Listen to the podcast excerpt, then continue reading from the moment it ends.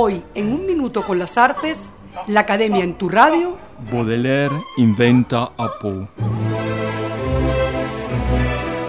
Más conocido tal vez por el escándalo que provocaron los poemas de su libro Las Flores del Mal, publicados en 1856, perseguido por la justicia y condenado en 1857 por atentado contra la moral pública, Charles Baudelaire fue también el poeta que descubrió a Edgar Allan Poe a los franceses.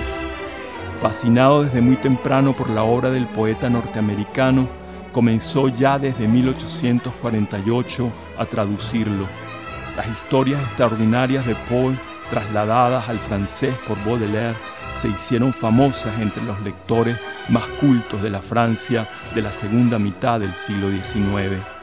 Grandes poetas como Gautier o Mallarmé quedaron fascinados por el magnetismo de los argumentos fantásticos de sus cuentos. Mallarmé le dedicó un bellísimo epitafio y el propio Baudelaire, después de la muerte de Poe en 1849, siguió traduciéndolo y escribiendo notas críticas y semblanzas biográficas que contribuyeron a convertir a Poe en el portentoso paradigma del poeta alucinado, explorador de las zonas más oscuras y misteriosas de la psique. Se puede decir entonces que en cierta medida Baudelaire inventa a Poe, a menos en Francia construye un Poe a la medida de los apetitos de los jóvenes creadores que se habían formado a la sombra de Víctor Hugo y que ya maduros emprendían la tarea de transformar la poesía romántica heredada, aproximándola a escenarios formales y temáticos más exigentes, eruditos y refinados.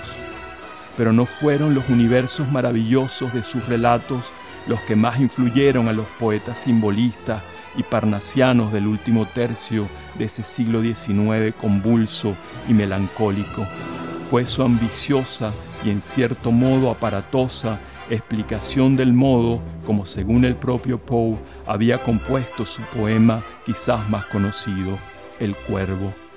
En esta explicación, llena de artimañas especulativas, Poe puso en el horizonte de la literatura moderna en Francia la posibilidad de construir un poema no desde la inspiración y la posesión de ciertas fuerzas irracionales, sino desde el trabajo racional del método y de cálculo verbal que acercaron al arte poético a la rigurosidad de la matemática y la geometría.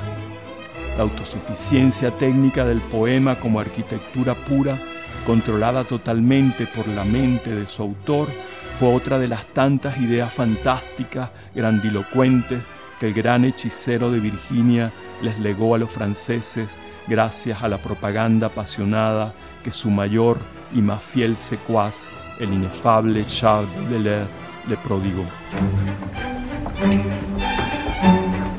Hasta aquí un minuto con las artes, la Academia en tu radio, escrito y narrado por Rafael Castillo Zapata.